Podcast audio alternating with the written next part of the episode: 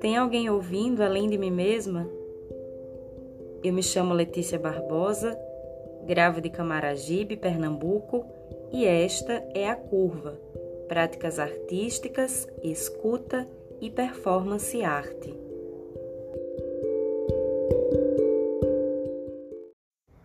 Bom dia! Hoje é segunda-feira, dia 18 de janeiro de 2021 e está começando mais uma curva, depois de um pequeno período de recesso. Para quem está chegando por aqui agora, seja bem-vindo. A curva é um arquivo quinzenal e que vai ao ar sempre às segundas-feiras, a partir das 9 horas da manhã. No arquivo de hoje, eu trago a entrevista com o artista visual Caetano Costa que vive e trabalha em Recife. Emergente das emergências, Caetano pensa e produz seus trabalhos via epistemologia do deboche. Atualmente, o artista cursa licenciatura em artes visuais na Universidade Federal de Pernambuco. Caetano é membro do coletivo Carne, coletivo de arte negra indígena, e seus trabalhos estiveram em algumas exposições coletivas nacionais e internacionais. Em 2018, Caetano realizou a sua primeira exposição individual, intitulada Franqueza, na Galeria Mal Mal e com a curadoria de Ariana Nuala. No áudio que você vai ouvir agora, Caetano conta sobre a sua trajetória nas artes visuais e responde àquela pergunta clássica da curva: quando que se deu a aproximação com a linguagem da performance? Desejo a você uma boa passagem pela curva. Primeiramente, eu queria agradecer o convite à equipe da Curva é, por estar fazendo parte desse processo, entendendo também esse trabalho como um processo de arquivamento né, importante e, e contente com isso. É, e estou aqui, né, para falar um pouco sobre meu processo de pensar e executar performance, arte, ação, como, enfim, né, como tantos termos que, que, que é colocado, né? É, meu nome é Caetano, Caetano Costa, eu nasci em Recife. É, porém, eu, eu passei a minha infância e adolescência na cidade de Paulista, fica uma hora da capital, Recife. E lá eu tive toda a minha formação básica, educacional, né? Então, eu sou, eu sou uma criança de creche, né? Fui uma criança de creche e entrei com, tipo, seis meses na escola para poder trabalhar, né? E vivenciei muito, assim, tipo, essa, essa vivência da educação, né? Estou é, licenciando em artes visuais pela UFPE e eu acho que, inclusive, a, assim, prática da educação acabou me levando também para a licenciatura. Eu tenho lembrança que, desde criança, sempre quis ser professor, e aí, porque na medida que eu crescia, essa mudança é, de qual área foi. Então, já tive vontade de ser professor de biologia, tive vontade de ser professor de história, geografia, e aí acabei parando em arte.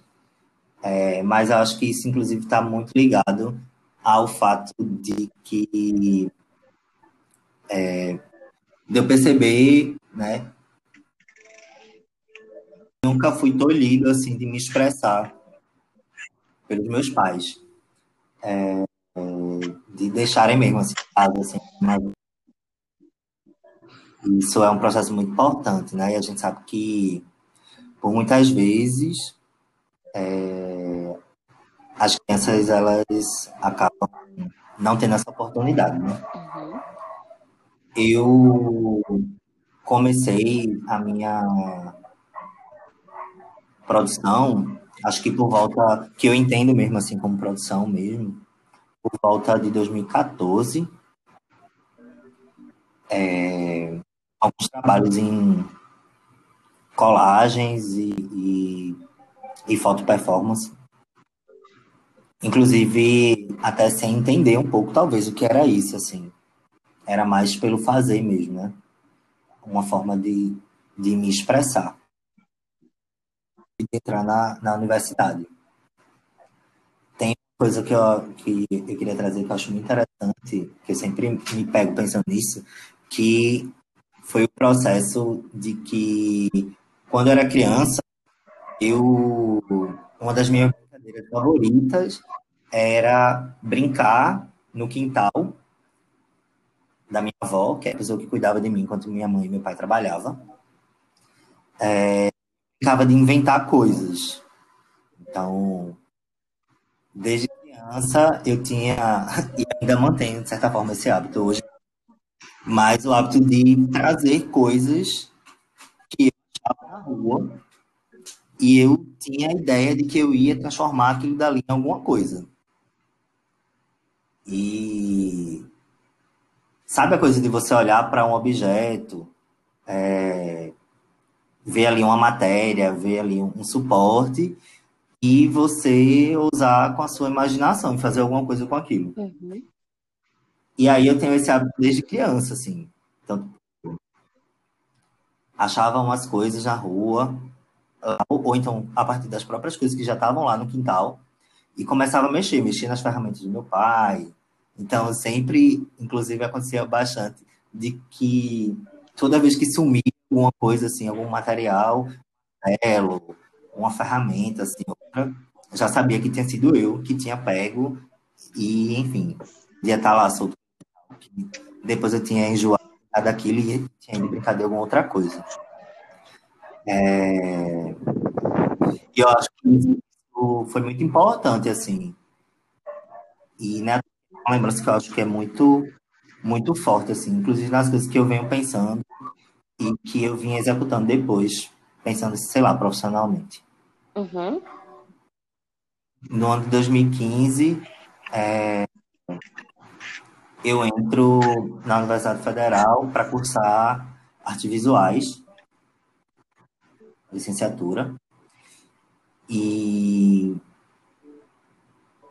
pensando sobre que você está na universidade e as disciplinas, os cursos te pedem para que você execute algumas, algumas tarefas, né, alguns trabalhos práticos eu passei a refletir que eu queria fazer qualquer coisa, assim, sabe? Uhum. Tipo, na uhum. medida que eu ia fazer meus trabalhos, eu não queria fazer qualquer trabalho, assim, pra... só para ter a nota e passar. Porque é... eu já via como um processo mesmo de produção, sabe? Uhum. E aí eu já meti logo as caras, sabe? E, e fui produzindo coisas que, enfim, no meu, no meu ponto de vista, eu já via como sério, assim. Inclusive, quase nada do que eu fiz na universidade hoje não está no meu portfólio. Pensando que, inclusive, no portfólio né, é um lugar onde a gente coloca coisas que a gente realmente quer mostrar, né? Uhum grande parte da, da, dessa produção durante a universidade tá, tá lá, né? E não terminei ainda, inclusive, o curso. Tô quase lá, tá 90%.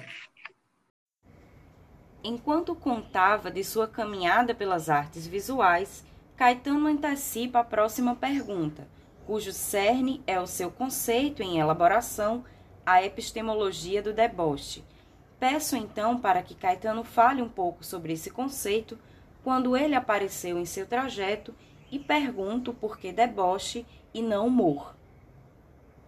Quando eu comecei a pensar mesmo sobre a deboche, é... foi por volta de 2016, por aí, eu já estava na universidade. E dentro disso, já estava começando a me familiarizar, né, com questões de termos, né, teorias e tal. É, um pouco diferente do que eu já era acostumado, porque na minha adolescência eu tive uma participação em movimento estudantil, movimento político, cultural, tal. Era organizado dentro de um partido político, dentro do, do Partido Comunista Brasileiro é, e da juventude desse partido. E eu, de alguma forma, já tinha uma série de, de, de é, né, sobre assim, né, tipo análise de sociedade e tal. Então, tipo, eu tinha acesso a certo tipo de, de conhecimento teórico mesmo, né, filosófico, né? Uhum. Sei lá, tipo, ler Marx, Marx, Engels, Lenin, é, basicamente, assim, o tripé, assim, na realidade do, do comunismo, é, foram coisas que, de fato, também fazem bastante parte da minha, é do meu formação. É, e aí, tipo, aí chega na universidade, né? Então, tipo, coisas vão sendo incorporadas, né? Outras teorias, outras coisas e tal, não sei o quê. E, e tem uma coisa que acontece, foi que eu, antes de fazer design, ou antes de fazer artes, eu fiz um curso de design, de moda eu cheguei a cursar quase dois anos, e aí depois desisti do curso. Eu tinha 18 anos, 9 anos, na verdade.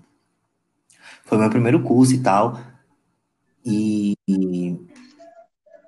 e aí, na época, eu tava pensando assim que tudo o, o que eu pretendia fazer e tal me levava para para outra coisa, assim, que não era design, sabe?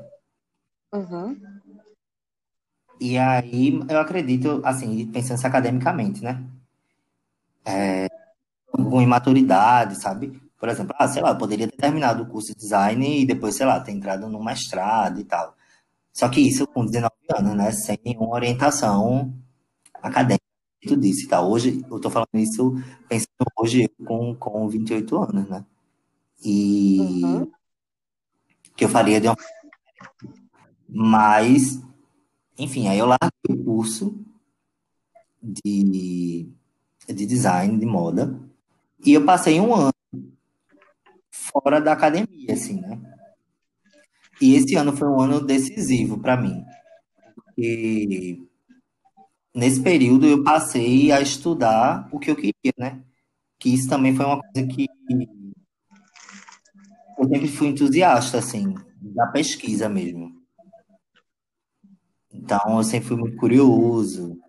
Então, essa curiosidade é o que me move. Ela me move a, a pensar. Eu acabo materializando essas curiosidades a partir das coisas que eu faço, meus trabalhos. E, e aí foi um ano que eu passei, tipo, porra, eu entendi que eu curtia mesmo da arte e eu passei a estudar, assim, por conta própria. Então, lia, ia pesquisar sobre artistas, ia conhecendo, assistia filmes, documentários. Fui cavando, né? A gente da, da... cresceu né? com, com a alavanca da, da internet, né? E da internet banda larga, né? Enfim, isso aí era foi um, um, um boom, assim. Então, fazia, né, tipo, verdadeiras escavações nos hiperlink, né? E aí foi que foi me movendo, assim, tipo, e conhecendo as coisas e tal. É...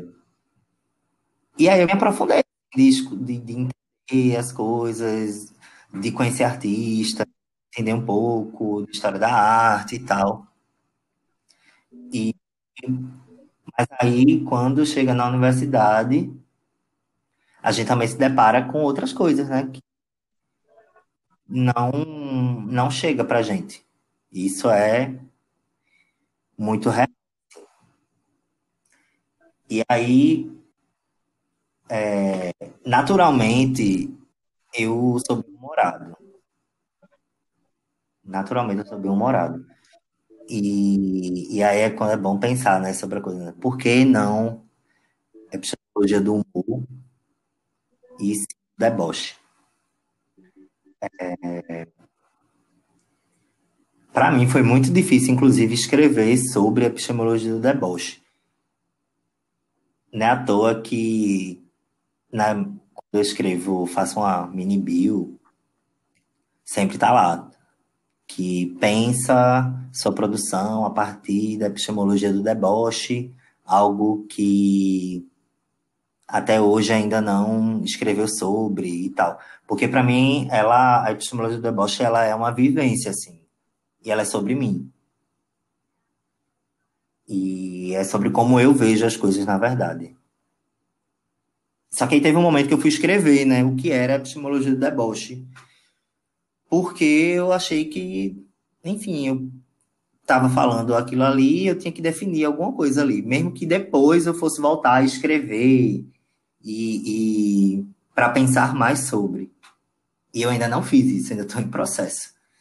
É, eu escrevi uma definição bem rápida, que eu dizia que epistemologia do deboche é... Peraí, se amiga, deixa eu pegar aqui, eu tenho escrito. Uhum. E aí eu defini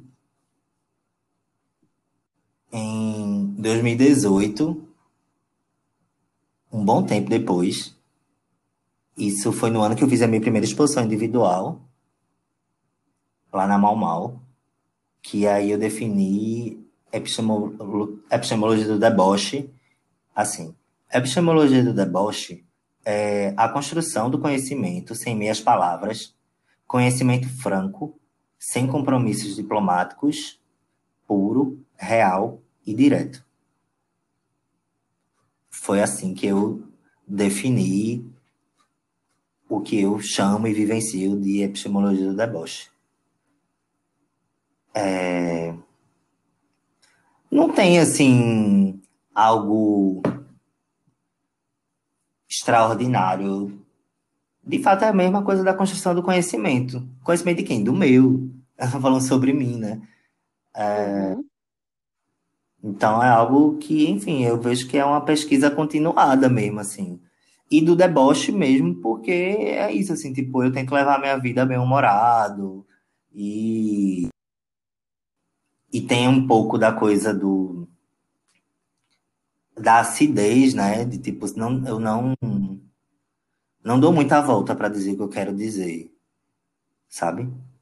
Uhum. E aí acabou ficando isso, assim, tipo. É, e eu acho que também tem essa coisa da da própria palavra mesmo, assim, sabe? Sim. E eu muito também assim, ah, você é muito debochado. Eu acho que, sei lá, na minha. Você é muito debochado. E sempre tem uma resposta. Respondão, né? Acabou ficando isso mesmo. Em julho de 2018, a Galeria Mal Mal em Recife recebeu Franqueza, a primeira exposição individual de Caetano. O artista compartilhou inúmeros trabalhos em diversos suportes, dentre os quais as obras inéditas foram as obras em performance. Dentre estas, trago para a entrevista a performance base, na qual Caetano escreve no rodapé da galeria nomes que são para o artista referências para seus trabalhos e pesquisas. Peço para que Caetano conte um pouco sobre o enunciado dessa performance, que referências ele escreveu naquele momento e quais dessas referências o acompanham ainda hoje. Base foi uma performance que ela foi realizada na, na abertura da minha primeira exposição individual na Galeria Mal Mal, em Recife. E, e, e que funcionou como basicamente um ateliê aberto, assim, porque é, todos os trabalhos que ficaram expostos lá, de tipo colagem, as faixas e tal, era coisa que eu já tinha feito e que já tinha sido mostrado na internet. Então, basicamente, os trabalhos que eram tipo inéditos, assim, é o que você espera também numa exposição individual de um artista desconhecido, são trabalhos inéditos, assim, tipo, enfim, vamos conhecer os trabalhos.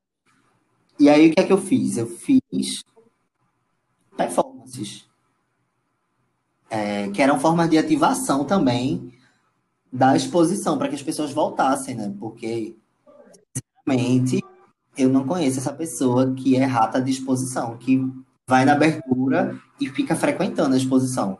É, isso é raro. Uhum. Raríssimo. Uhum. É quase uma lenda. Então, a ideia era fazer. Eu fiquei ocupando lá umas três semanas. E aí, é, durante essas três semanas, é, com o intervalo de alguns dias, eu realizava algumas performances. E aí, na abertura da exposição, eu fiz essa performance base. É, com lápis de pedreiro, escreve na base das paredes da galeria o nome das suas referências artísticas até a data da ação. Com o esforço de anotar antes e ir acrescentando na medida que lembrava durante a ação. Obviamente, alguns nomes ficaram de fora, pois as listas e os agradecimentos têm dessas desfeitas não intencionalmente. E outros ficaram de fora porque não são referências, mesmo tendendo a crer que as más referências acabam sendo as referências do que não sei. A ação teve a intenção de escancarar é, de onde originavam-se a visualização pelo artista, despindo-se do arquétipo do artista que é detentor de uma genialidade, que é uma herança egocêntrica moderna, do modernismo, né? Mostrando que não construímos imagens sozinhos. É, a exposição abriu a primeira exposição individual, intitulada Franqueza, em 2018, na com a curadoria de Ariana Noala. E aí foi isso. Assim, durante a exposição, eu fiquei. Comecei lá, assim, abriu a exposição, fazendo a performance, assim, tipo, recebendo as pessoas, aí eu parava e voltava a escrever, aí parava de novo e conversava com as pessoas, bebia alguma coisa, conversava, voltava. E isso aí durou, enquanto durou a exposição, na medida que eu lembrava, eu ia acrescentando, assim. E, e é isso, né? Tipo, como eu falei, no, no texto, descreve. Eu queria mostrar mesmo, assim, e quem são essas referências, né? Tipo, teve algum, teve um momento depois que eu parei para pensar, assim, digo, gente, será que eu estava me antecipando e antecedendo uma crítica por, sei lá, comparação e aí eu acho que eu já fiz logo isso para para isso, sabe? Dizer assim, ó, não é pode pesquisar aí, ó, tá, vem tudo daí. Minha visualidade é construída a partir de, de, dessas pessoas, desses... e essas são minhas referências. Yves Klein denominou e está valendo milhões, mas o pirateei e estou fazendo saldão ou varal antropométrico é um trabalho no qual Caetano fala da necessidade de construção de um devir artista produtor de si mesmo, e que essa necessidade, nas palavras dele, junto à pirataria, são os pontos que norteiam a ação. Com esse mesmo trabalho, Caetano levanta a questão da fetichização do objeto de arte, permeada pela exclusividade deste objeto eu peço para que Caetano comente sobre esse trabalho e sobre a proposta que ele traz em inutilizar lógicas segundo as quais opera o mercado de arte. Esse trabalho, que tem um nome gigante, assim, inclusive, ele tem dois nomes. É, o nome original mesmo, assim, foi o primeiro nome que eu coloquei, foi Ivy Klein denominou e está valendo milhões, mas o pirata estou fazendo saudão. É... E aí, enfim, né? Tipo, já dá o gatilho para entender ali a situação. Uhum. eu reproduzi mesmo, recriei lá a obra dele, né? Que, que é a, a, as antropometrias, né? Do período azul dele. E aí eu fiz tal como qual, assim, tipo. Só que aí saiu mudando alguns elementos, né? Ao invés de corpos, de modelos, eu usei o meu próprio corpo. É, ao invés de, de uma orquestra é, para executar uma música que também foi escrita pelo, pelo Ivy Klein, que, era, que chamava é, Sinfonia Monótona. Eu convido um amigo, também do curso, é, para tocar guitarra, assim, para estar tá lá fazendo distorções, sons distorcidos, assim. Uma coisa meio do noise, sabe? Enfim. Uhum. Fazer um barulho ali, fazer. causar um caos, assim, naquele naquela ação. É, totalmente o contrário de uma orquestra com vários instrumentos, é, como foi feito originalmente. E aí, é, eu mudo o suporte, né? Que ao invés de telas, eu utilizo camisetas. É, e faço as impressões nas camisetas, né? E já também modificando um pouquinho dessa ideia do, da exclusividade, né, do objeto de arte. Um pouco, na verdade, né? Porque, tipo, não deixa de ser exclusivo, porque é, são, eu fiz, acho que 20 camisetas, só que cada uma ela teve a sua impressão única, né? É, só que aí era mais no sentido de expandir mesmo, né? A, a partir do, do suporte, né? Que é, que é o, o vestuário. E aí eu acho que tem essa referência de, aí, de quando eu fiz design de moda. E pensar, de fato, também a indumentária como um, como um espaço expositivo mesmo. E de arte também. E, só que esse trabalho ele tem uma tem uma que ele toma um outro sentido, né? Ele foi pensado para uma performance e instalação. É, que aí ocorreu um episódio onde o trabalho acaba tomando um desdobramento, assim, espontâneo. E aí é, é, é aquela situação da muito comum, né, na performance. Só que aí não aconteceu durante a performance, aconteceu pós-performance. Né? De lidar ali com aquele imprevisto, com, com a interação das pessoas. Isso depende de onde você está executando também, né? O trabalho. E aí uhum. e saiu do campo lá físico e foi para o, o campo digital, né? Que é quando alguma pessoa, ou algumas pessoas, eu não sei, eu não tenho essa informação, faz o registro por telefone, filma no telefone celular e espalha esse vídeo em grupos. Então, tipo, foi algo que eu não tinha controle, eu não tinha ideia, e quando eu soube, foi já meu trabalho estava lá, eu sendo exposto em grupos de extrema direita, grupos fundamentalistas religiosos, é, me expondo assim.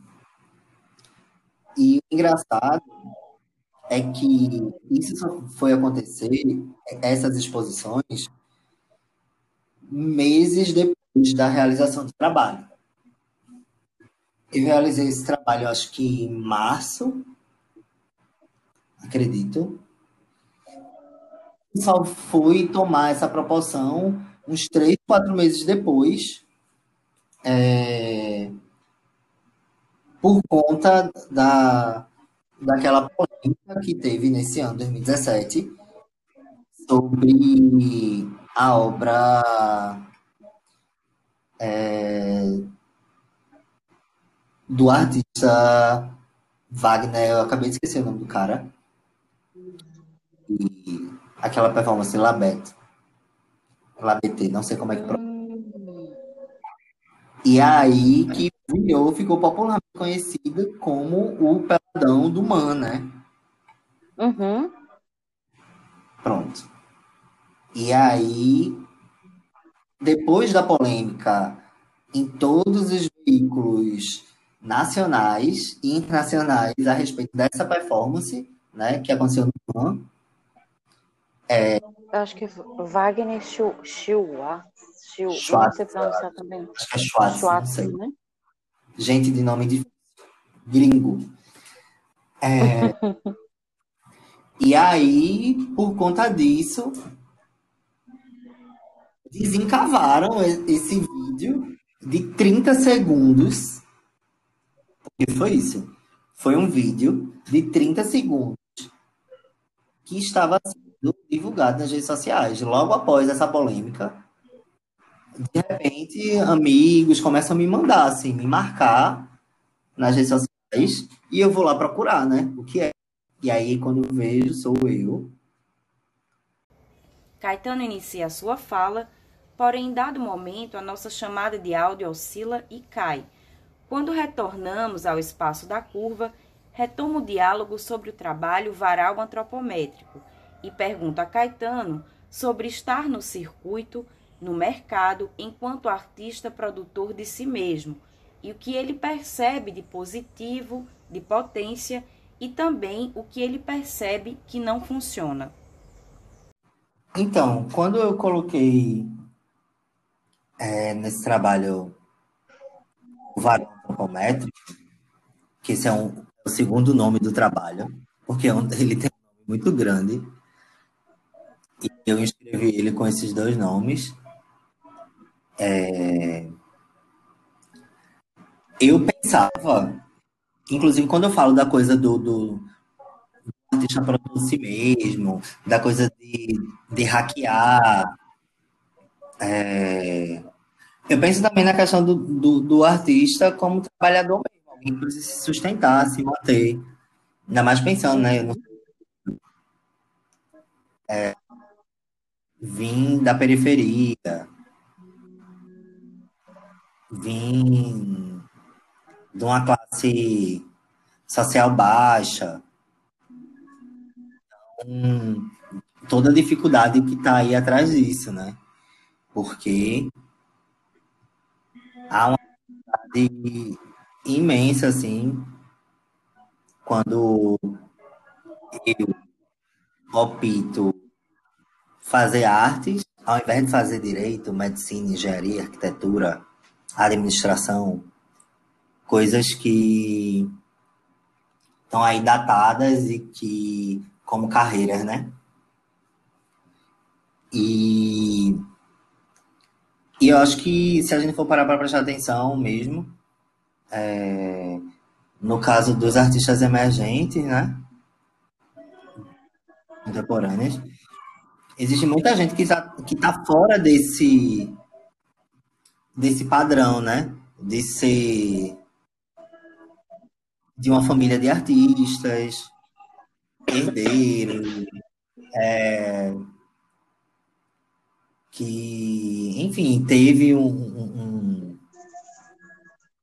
que pôde optar mesmo, assim, tipo, sem problemas nenhum, assim, financeiro, para poder financiar seus trabalhos e tal, e fazer o que gostaria de fazer. É... E aí, se, poxa, eu preciso, eu vou aproveitar a situação, eu preciso de algum dinheiro. E aí, eu, pô, vou hackear já essa situação aqui e vou colocar umas camisetas no trabalho. Já também, inclusive, pensando lá naquela coisa que eu tinha falado antes sobre é, de pensar o vestuário também como esse, esse suporte. E também o suporte efêmero, né? Diferentemente uhum. da obra de arte, da tela, da escultura, né?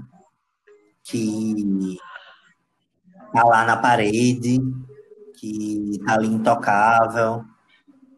Diferentemente de uma camiseta, que você vai usar ela. E que você, em algum momento, deixar de usar ela em algum momento você não vai mais querer ela e você passa para frente, ou você jogar fora, ou esse material vai se estragar, você não vai ter o cuidado, o mesmo cuidado que você tem com uma tela, né? Uhum. E também vê como uma possibilidade, de fato, de, de monetarizar isso, né? E aí, quando eu falo, né, que eu hackeei a ideia do, do Ivy Klein lá e transformei em camiseta. É, e quando eu falo também a coisa de que, mesmo sendo, utilizando de, de uma outra, de outra que é o vestuário, eu ainda assim, é, de alguma certa forma, banalizando, banalizando, né, de alguma forma, o, o objeto de arte, pensando de uma forma mais tradicional, talvez, é, eu ainda coloco como uma. É, como,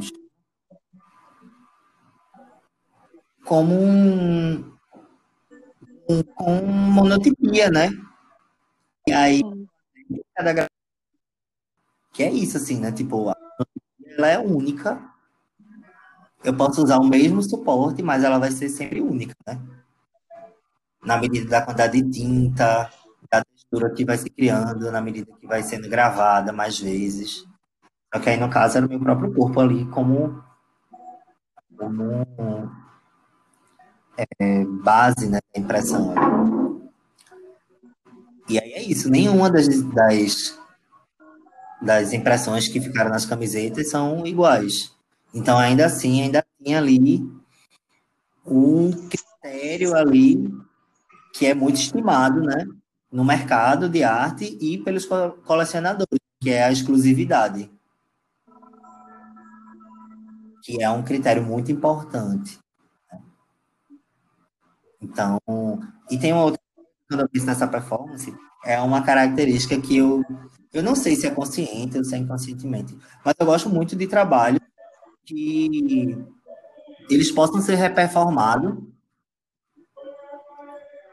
sem, sem sei lá, tipo, pra, possam ser reperformados e sempre eles tragam elementos novos, assim. Então, é uhum. é. Por mais que eu, eu, eu refizesse essa performance dez vezes, eu nunca ia conseguir o mesmo resultado. Sempre ia ser alguma coisa diferente. Então, acho que essa coisa aí da, da monotipia, assim, esse conceito, acabei levando de alguma forma para para performance, assim, tem outros trabalhos meu que acaba tendo essa característica. Eu gosto desse trabalho que não se esgota. Uhum. Não se esgota, assim, que ela tem inúmeras possibilidades. Desse trabalho tem algo que que para mim eu eu tomei assim como a melhor parte dele, né? que é quando o trabalho, de uma forma orgânica, ele sai do meu controle, né? Sai ali da, da minha zona de conforto, da minha bolha, né? A bolha da universidade, a bolha das pessoas que consomem arte, dos meus outros amigos artistas. E ela vai para um, um, público que olha ela de outra forma, assim. A ponto que tem um dos comentários que é bem marcante, assim, que alguém diz assim, isso nunca foi e nunca será arte. Eu me senti muito realizado quando eu vi esse comentário.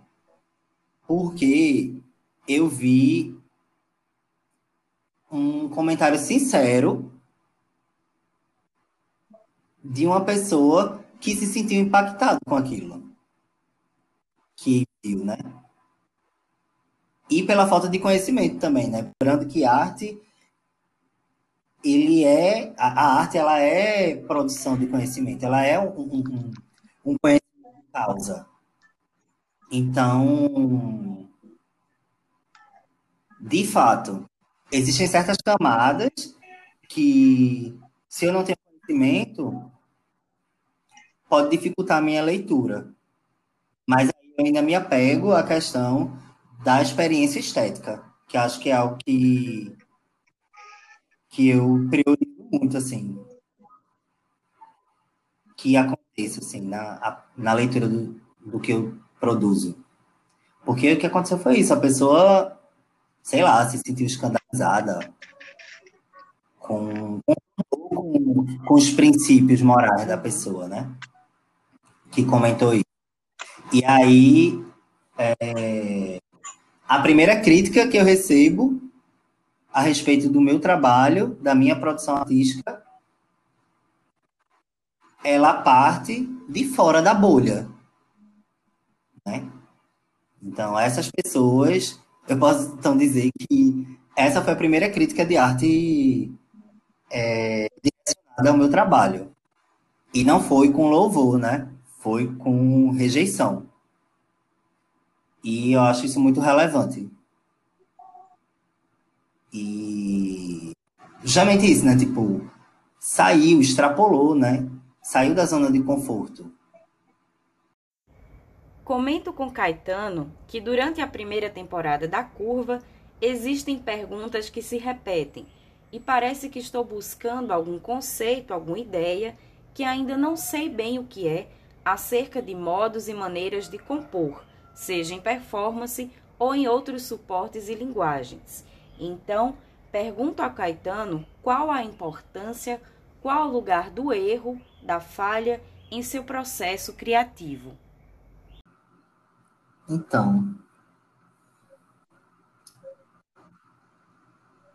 é, essa coisa, acredito, né, do erro, ela tá muito sintetizada assim dentro do campo da performance, assim, né?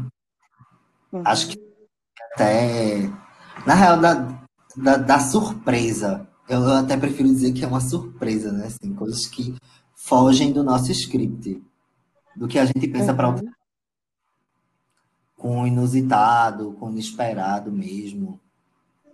Isso acho que está intrínseco a, a trabalhos em que a gente se coloca tão próximo de quem está observando. De quem está observando de longe, inclusive. Perto, de fato interessado. E que tudo pode acontecer, né? É... Eu gosto muito de realizar trabalhos na rua, né? Eu acho a rua, enfim, um espaço massa mesmo. Acho que cada vez mais eu quero fazer mais coisas na rua. E, e principalmente os trabalhos de performance. E, lidar mesmo assim com essas situações que não estão ali no nosso esquema é complicado aprendizado, assim, é um aprendizado muito, muito massa, assim. É... Eu não sei, eu não consigo pensar, sei lá, se é importante, se não é, essa coisa do erro e tal. Eu lido tranquilamente com isso. Pensando que,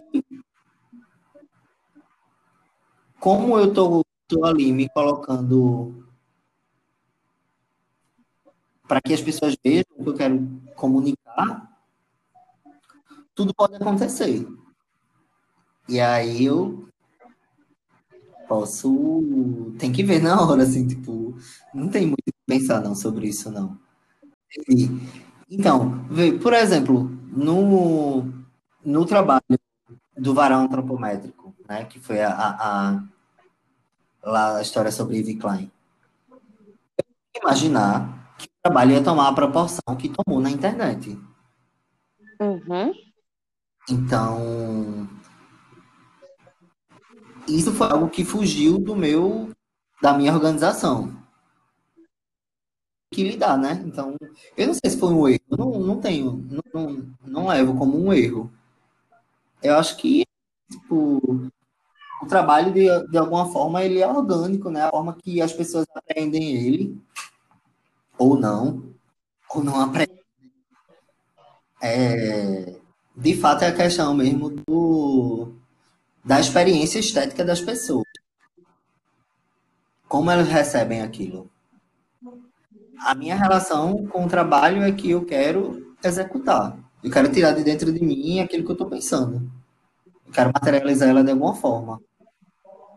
Tem pessoas que pintam, tem pessoas que desenham, tem pessoas que, que escrevem, né? Tem músicos que tocam, tem cantores eu faço com performance e com outras, outros suportes também. Que eu acho que é isso também é uma outra coisa da arte contemporânea que, que, que na verdade eu até prefiro dizer artes visuais, assim, porque, enfim, arte contemporânea vai ser contemporânea enquanto tiver produção de arte. É, então, eu vou utilizar a linguagem que, que me dá vontade, assim. Então, volta e meia, eu tenho produzido performance, eu tenho produzido coisas na rua, com a participação das pessoas. Porque tem trabalhos que eles são feitos para, de fato, para interação, né? Que eu já fiz, no caso, né? Uhum. Por exemplo, a... Sim, quebrando, quebrando signos, exercendo poder, também. Que é quando eu faço. Eu organizo um motim da cidade, na praça, é, na Praça do Diário, Praça da Independência. É, onde eu coloco uma réplica, uma maquete do Congresso Nacional e um porrete de pau para que as pessoas batam, e quebrem e destruam aquilo ali foi assim uma, uma experiência muito forte assim. Foi uma experiência muito forte. Novamente me apropriando de coisas que é, de coisas que já estão ali. Na verdade porque eu estava na rua né? Então tipo diferentemente de outros trabalhos que eu fiz dentro da universidade eram coisas que já estavam na rua eram eram foi trabalhos que eu fui fazer na rua então, tipo, eu dei ali a coisa da brincadeira do, do quebra-panela.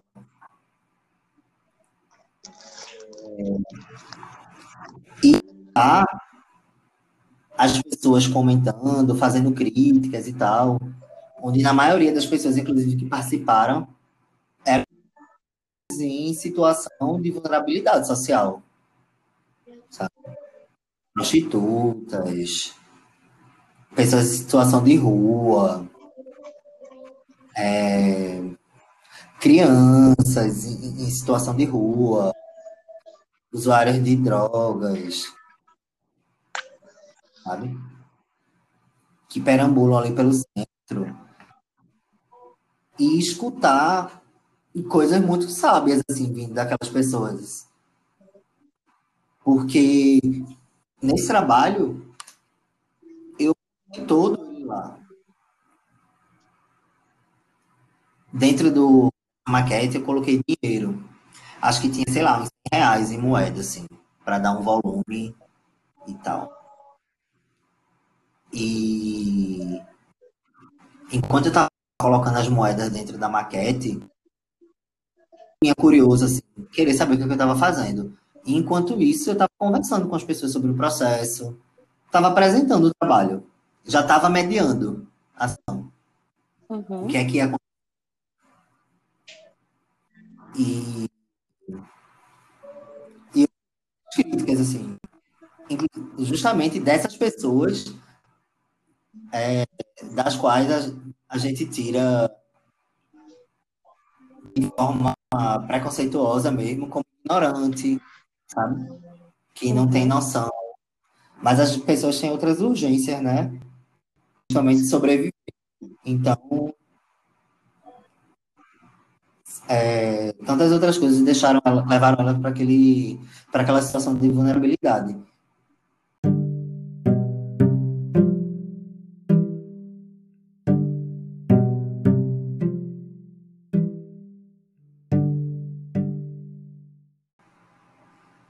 é entregar para uma instituição, uma galeria ou um colecionador? Um caderno com ideias de trabalho escrita e que essa instituição ou colecionador é, venda ou entregue ou encomende o trabalho para qual artista quiser. Como vender um roteiro ou uma música?